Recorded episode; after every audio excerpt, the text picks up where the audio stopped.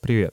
Вы слушаете Дизайн Код, подкаст про влияние IT-индустрии на жизнь людей. Рассказываем про IT-сферу со стороны дизайна и разработки. Меня зовут Ливан, я продуктовый дизайнер. Меня зовут Владислав, я разработчик машинного обучения.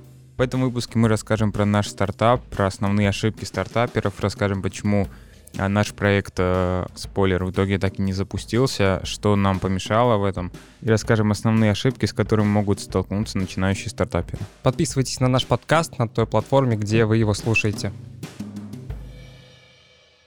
Я думаю, есть смысл начать с предыстории. Это был 2018 год, мы сидели на паре, это был, кажется, английский язык, последняя парта.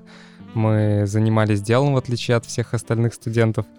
И, э, собственно, у нас за спиной уже идея об открытии коворкинга, которая потерпела провал. Об этом мы не будем особо говорить, поскольку это был самый первый, самый тестовый проект.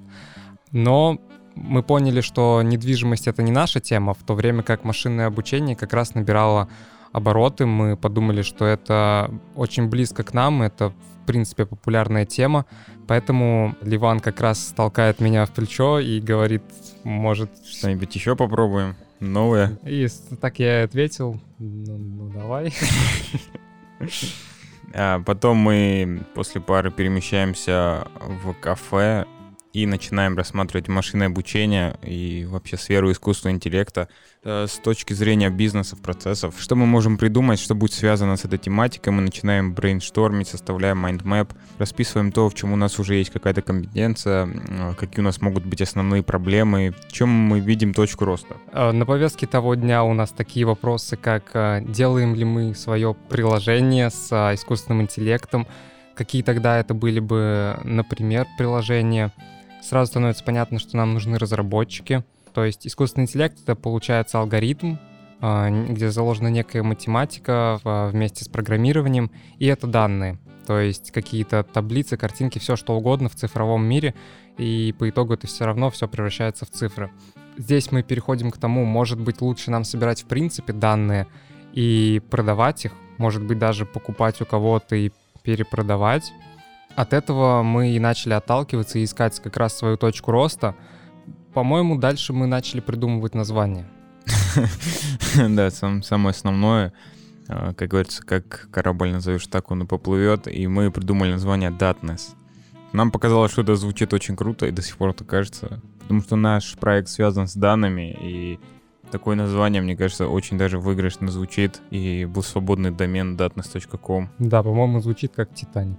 Да, почти так же. Титаник тоже утонул. Да, в принципе, как корабль назвали, так и он и поплыл. В общем, чтобы начать обучать искусственный интеллект или машинное обучение, данные нужно разметить. И на первый взгляд это выглядит очень просто. Нужно всего лишь э, предоставить э, ко всем картинкам и другим данным э, описание того, что там происходит.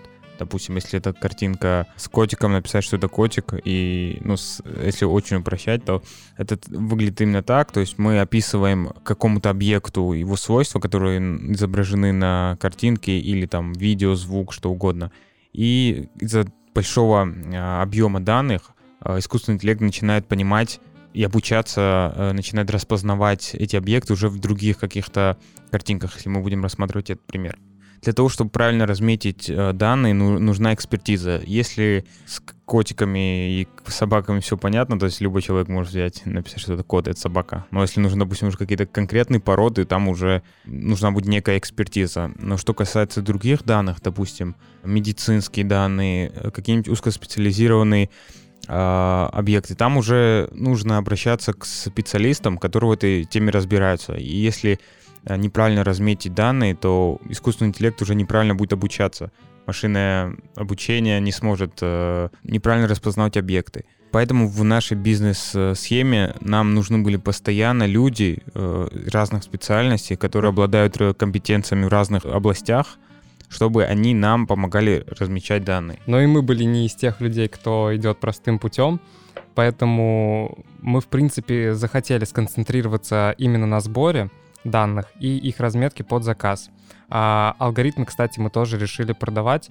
И таким образом мы поняли, что по сути нам нужны и заказчики, и исполнители, а это уже бизнес-модель маркетплейса. Идея уже, в принципе, была реализована некоторыми людьми, а именно преподавателями из Сан-Франциско, которые потерпели свою неудачу. Похожий кейс мы видели в то ли в Сколтехе или в Иннополисе.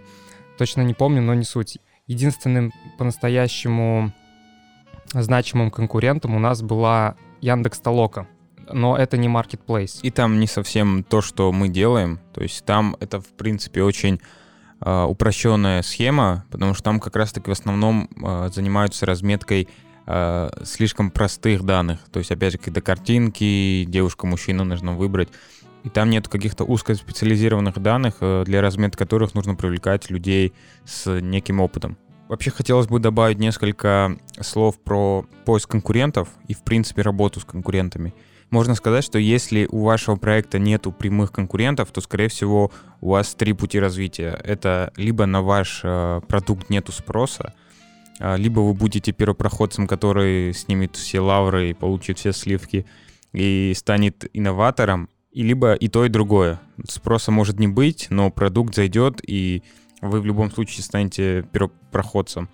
Но э, в большинстве случаев, конечно, э, если нет конкурентов, скорее всего, нету спроса просто. У нас для этого были предпосылки, потому что мы нашли какой-то похожий проект, э, который датировался каким годом? 2015, по-моему? Да, 2015-16 год. Там был какой-то подобный маркетплейс в очень-очень каком-то бета-сыром виде, где толком не было ничего выложено, но он был заброшен, и э, им не занимались. Это был проект из Сан-Франциско, и для нас это могло бы быть хорошим показателем, что один проект уже загнулся. Да, там непонятно, что с ним случалось, кто им э, занимался и как он продвигался. Но, в принципе, если уже есть некая сформированная комьюнити, э, в нашем случае это люди, которые работают с искусственным интеллектом, и нету похожего продукта, то надо задаться главным вопросом, почему это еще никто не сделал.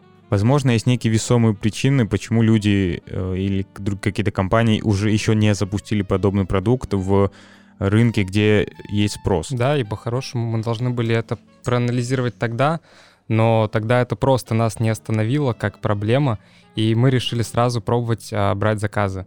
А, как говорится, был бы спрос, сделаем мы предложение, и тогда мы начали искать первых заказчиков, чтобы понять, э, какие потребности вообще существуют на, на рынке и в нашей стране, где угодно. Э, хорошим примером, мне кажется, того, когда нету спроса, но есть предложение, и это предложение, собственно, сформировал спрос, это, мне кажется, почти все ключевые продукты Apple. И до 2010, по-моему, года, когда вышел первый iPad, у людей не было такого спроса, что им нужен какой-то большая версия телефона или на, урезанная версия ноутбука, кто как воспринимал.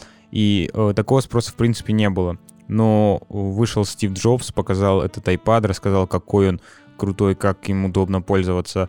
И появился спрос, люди до сих пор покупают его. И то же самое касается большинства продуктов Apple. То есть э, главное, как э, этот продукт преподнести, как э, убедить людей в том, что он им нужен, и, возможно, спрос уже сформируется. Поэтому, как и многие стартаперы, мы были уверены, что наш проект — это Apple в свое время. Я думаю, как и все стартаперы, примерно э, в этом тоже уверены. Ну и лучший способ продемонстрировать наш продукт — это лендинг-пейдж, который мы сразу же сделали.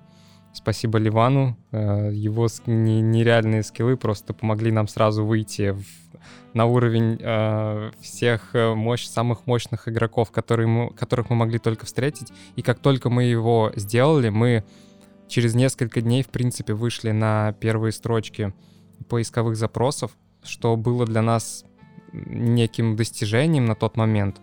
А, и мы, ну, это нас заставляло двигаться дальше. Да, хочется добавить, что у нас был не только лендинг, но мы к нему уже прикрутили некий функционал с личным кабинетом, с оплатой, с э, получением заказа, с общением каким-то между клиентами и покупателями. Но это мы сделали супер-супер в сжатых сроках и максимально по закону Паретта. То есть мы вообще не стали заморачиваться в плане детальной проработки э, нашей идеи, нашего продукта, именно с технической части, то есть в плане сайта. А, потому что нам нужно для начала было понять, а, будет ли это, в принципе, работать. То есть мы уже понимали, какие у нас проблемы на сайте есть, что там нужно добавить, чего убрать. А, но мы это все отложили, потому что для нас было главное это сделать MVP. Но мы об этом дальше расскажем, какие у нас были препятствия при формировании первого такого нашего пилотного водного продукта. На самом деле, посадочная страница нужна нам была в первую очередь для того, чтобы было что прикрепить к письмам, которые мы решили распространять среди своей аудитории. Мы писали а, ВКонтакте, а, в LinkedIn, искали людей из других источников и скидывали им опросник, а, форму, которую мы создали через Google. Чтобы это все не было просто словами, мы как раз а, оформляли такие а, второстепенные вещи и делали видимость того, что как будто бы наш проект уже функционирует. А, это нужно было для того, чтобы понять, у целевой аудитории, которую мы как раз нашли с помощью дополнительных сторонних сервисов парсинга а, по определенным критериям, и у которых мы хотели спросить, как они видят развитие нашего проекта, а в чем была бы польза при условии, что мы уже существуем. Да, нам было важно понять, какой именно спрос, если он вообще у нашей целевой аудитории. А, как выяснилось, что люди действительно были заинтересованы в том, чтобы им помогли собрать э, данные, собрать, разметить. Э, также определенные люди были заинтересованы в том, чтобы купить уже готовый э, набор данных, либо продать свой. То есть еще у нас была одна такая гипотеза, что люди, которые сами собирают данные, уже собр... они собрали уже данные, они у них лежат где-то на жестком диске, они уже забыли про них, и им было бы интересно, допустим, поднять свой какой-то старый набор данных и продать его. А друг, другие люди, которые заинтересованы именно в этой тематике данных, они могли бы его купить. Это опять же уже схема маркетплейса, которую мы запустили второй э, итерации нашего проекта. Хотел бы добавить пару слов про нашу аудиторию, о которой мы уже так э, упомянули вскользь. Это конкретно топ-менеджеры из IT-компаний, или даже около IT. Это в целом бизнес, который хочет э, внедрить искусственный интеллект, машинное обучение в свои бизнес-процессы. Кроме того, это частные разработчики, которые, возможно, занимаются фрилансом или планируют запустить какой-то свой сторонний проект, пишут какие-то приложения. В общем, мы могли им помочь.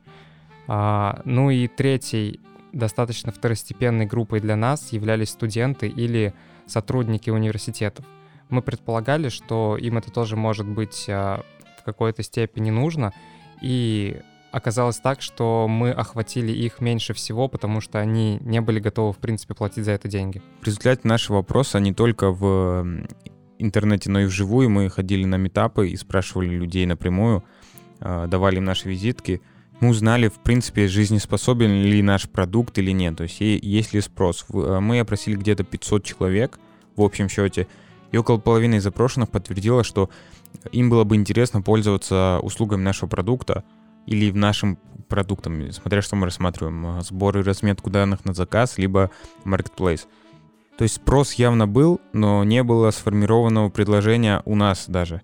То есть людям вроде было бы интересно, чтобы им помогли с, со сбором данных но они сами э, не до конца представляли, как мог бы выглядеть этот процесс. И это не самое страшное. Самое страшное то, что мы сами не до конца понимали, как можно устроить процесс сбора данных и разметки для разных бизнесов из разных сфер. Именно поэтому мы решили отказаться от идеи э, делать некое агентство, которое бы на заказ собирало данные. Именно по той причине, что когда мы уже начали получать первые заказы и начали их реализовывать, мы поняли, что это абсолютно немасштабируемая история, нельзя постоянно искать разных людей, предлагать им за деньги разметить данные, потому что попросту могут быть те сферы, э, для которых нужно привлекать очень занятых людей, которые не, не станут заниматься разметкой просто так. И, в принципе, у нас могло бы не быть э, некого пула людей, основной какой-то базы э, специалистов, которые могли бы разметить практически любой заказ. К слову о том, какими были наши первые заказы и насколько они были разными, это, например, заказ на на картинке аниме персонажей от частного разработчика, на сбор и разметку новостей со стороны Сбербанка. Это сцены драк и вандализма от э, другой конторы.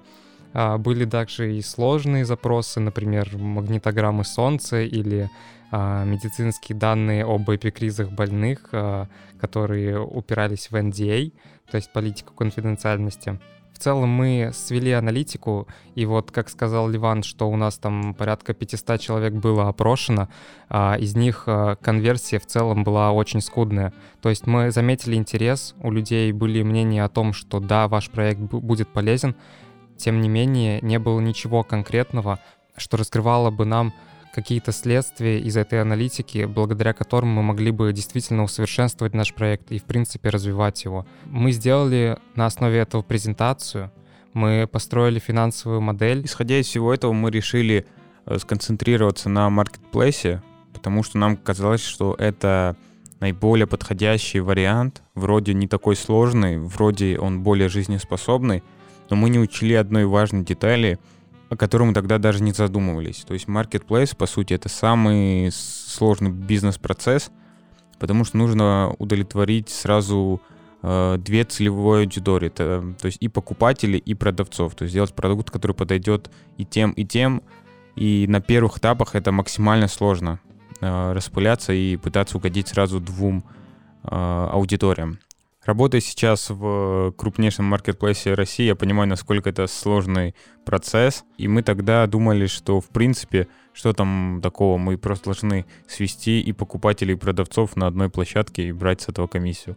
Но, как оказалось, это абсолютно не так. Это полная противоположность. Да, по-моему, нам стоило на тот момент заняться анализом не прямых или косвенных конкурентов наших, а таких компаний, как, э, например, Озон или других маркетплейсов, чтобы понять, насколько это сложно, и сразу же отказаться от этой идеи поскольку это заняло бы очень большое время после того, как мы протестировали бы MVP, заниматься непосредственно организацией этой сложной модели. Но мы полностью так и не отказались от сбора датасетов на заказ. У нас все равно была на сайте кнопка «Заказать э, сбор и разметку».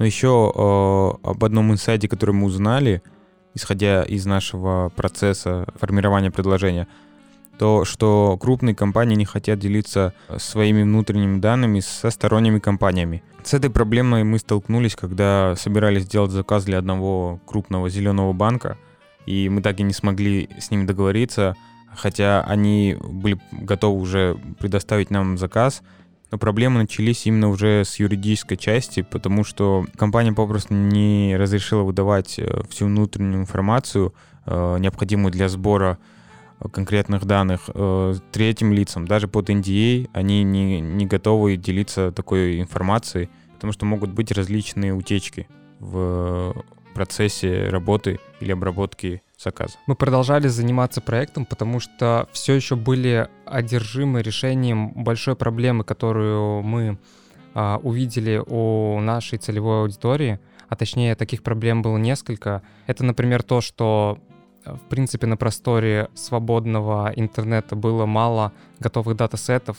Если они и были, то большая часть из них была а, плохого качества данных, а если они были хорошие, то использовать их а, в бизнес-целях было практически нереально, потому что ими пользовались все, на них просто учились а, заниматься машинным обучением частные разработчики. Это были не бизнес-данные. А чтобы собрать бизнес-данные, необходимо было организовать трудный процесс сбора и разметки, который могла позволить себе не каждая компания, если это касалось найма определенных специалистов э, непосредственно в штат компаний. Мы начали обращаться в акселераторы. У нас в Петербурге есть два самых крупных стартап-акселератора. Они помогают развивать проекты. Мы туда ходили не для того, чтобы получить какую-то финансовую поддержку, а чтобы просто спросить совета, узнать, какие у нас могут быть способы развития, и рассказать подробнее наши идеи. Мы ходили на открытые питчинги, рассказывали э, экспертам про наш стартап, делились нашими какими-то планами, идеями. В обоих акселераторах платное э, обучение, то есть это скорее как менторство некое, э, оно длится определенное количество времени, и целью является то, что они помогают проектам получить инвестиции. А стоит сказать, что оба этих акселератора согласились сотрудничать с нами Э, в принципе, на безвозмездной основе, за что им большое спасибо, им просто понравилась наша идея, они готовы были помочь нам с ее реализацией всеми возможностями, которые у них были. Находясь под опекой а, ребят из акселераторов, мы все больше понимали, что продукта как такового нет. Но мы все еще упорно пытались искать заказчиков, пользуясь новыми инсайтами со стороны как раз-таки наших коллег из акселераторов. Но мы не стали продолжать обучение, и это тот момент, на котором наш гордый проект Datnas пошел ко дну. Хотел бы сказать пару слов, почему мы не стали развивать этот э, стартап дальше. Во-первых, мы э, распылялись и не вкладывали все силы в MVP. То есть мы начали потом делать блог, начали продвигать э, наш проект в социальных сетях, делать контент-план, э, заказывать статьи. То есть мы стали заниматься формированием некой оболочки, когда у нас еще не было э, фундамента нашего проекта. Если проект покрупнее, то есть есть много человек в команде, есть ресурсы, то можно сразу начать заниматься развитием медийности, но учитывая, что у нас было всего два человека, у нас, у нас были ограничены ресурсы и время, то мы совершенно зря начали э, тратить свое время на такие занятия, как создание блога, и нужно было все силы вкладывать в развитие MVP. В этом плане мы уже достигли некоторого потолка.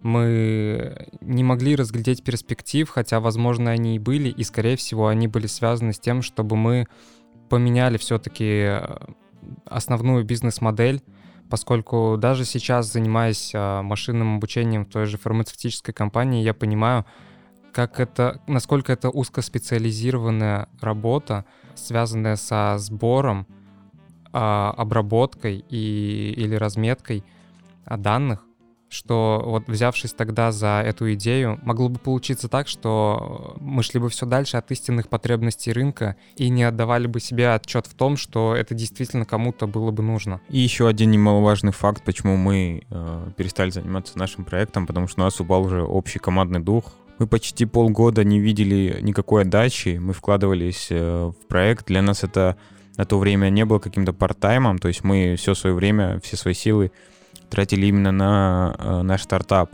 И у нас не было ничего, чтобы помогло нам двигать проект дальше. Мы э, выезжали только за счет энтузиазма.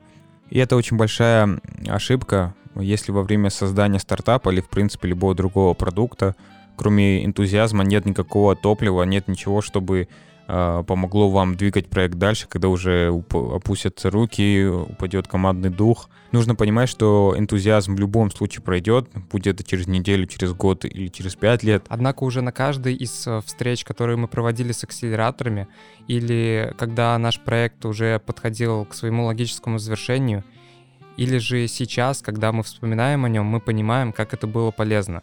А, как бы банально это ни звучало, ошибки развивают нас. Всегда нужно просто брать и пробовать. А, сдаваться не всегда плохо. Когда анализ рынка показывает, что дела идут не очень, а, значит, скорее всего, лучше не лезть туда. А если только у вас нет очень мощного бэкграунда, денег, и вы действительно понимаете, почему вам стоит верить в свою идею. Еще хотел бы сказать пару слов про ценность продукта.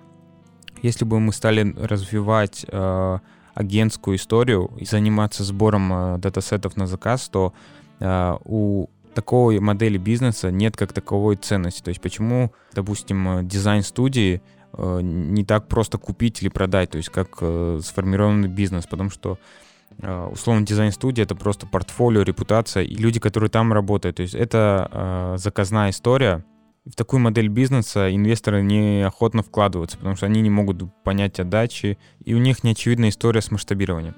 А вот Marketplace — это уже продукт, у который имеет свою ценность, который имеет свою базу э, клиентов, основным заработком, который является получение процента, и у этой бизнес-модели может уже быть своя оценочная стоимость, в нее могут вкладываться инвесторы, потому что есть, в принципе, понятная схема, есть э, возможность масштабирования — такие бизнесы легче покупаются или продаются, опять же, из-за сформированной э, ценности при конкретной стоимости продукта. В общем, мы с большой уверенностью можем сказать, что получили опыт, а, набили некоторые шишки и со спокойной душой пошли просто на работу, где мы получаем а, и по сей день очень серьезный опыт, который мы не могли получить даже организовывая стартап. А, мы и дальше продолжаем думать о других идеях, в итоге мы решили, что нам нужно пока набраться конкретных навыков, изучить, что уже работает, а, поработать некоторое время в найме. И в любом случае этот опыт был для нас а, действительно бесценным. Он помог нам в жизни, в карьере, везде, где только можно. Поэтому мы можем дать только один совет, а, банальный и простой. Не переставать пробовать что-то новое. Если у вас есть какие-то идеи, их обязательно не нужно откладывать в долгий ящик и пробовать реализовать, даже если они будут э, э, никому не нужными, вы просто это поймете, и это расширит, в принципе, ваш кругозор. Да, после развития нашего стартапа мы поняли, что, возможно, вся эта управленческая работа пока не для нас, и мы захотели сконцентрироваться на э, развитии себя как специалистов, то есть мы продолжили заниматься тем же, чем занимались до создания стартапа, то есть Влад продолжил заниматься машинным обучением и разработкой, а я продолжил заниматься дизайном. Но мы уже немного сменили нашу специфику работы, имея багаж э, создания своего собственного проекта, смогли лучше понять, как устроена профессиональная дизайнерская и разработческая карьера. На этом все. Спасибо большое, что дослушали до конца. Не забывайте про подписываться на наш канал на той платформе, где вы его слушаете. А, здесь будет еще много чего интересного. А также подписывайтесь на мой телеграм-канал, там будут выходить анонсы всех выпусков, там вы можете обсудить в комментариях конкретный подкаст или предложить идеи для следующего. Подписывайтесь на телеграм-канал Влада, а также на наши инстаграмы, там мы иногда что-то выкладываем. Да, и на моем а, телеграм-канале однажды тоже появятся новые философские мысли, так что ждите, надейтесь. Верьте. Всем спасибо. До связи. Пока.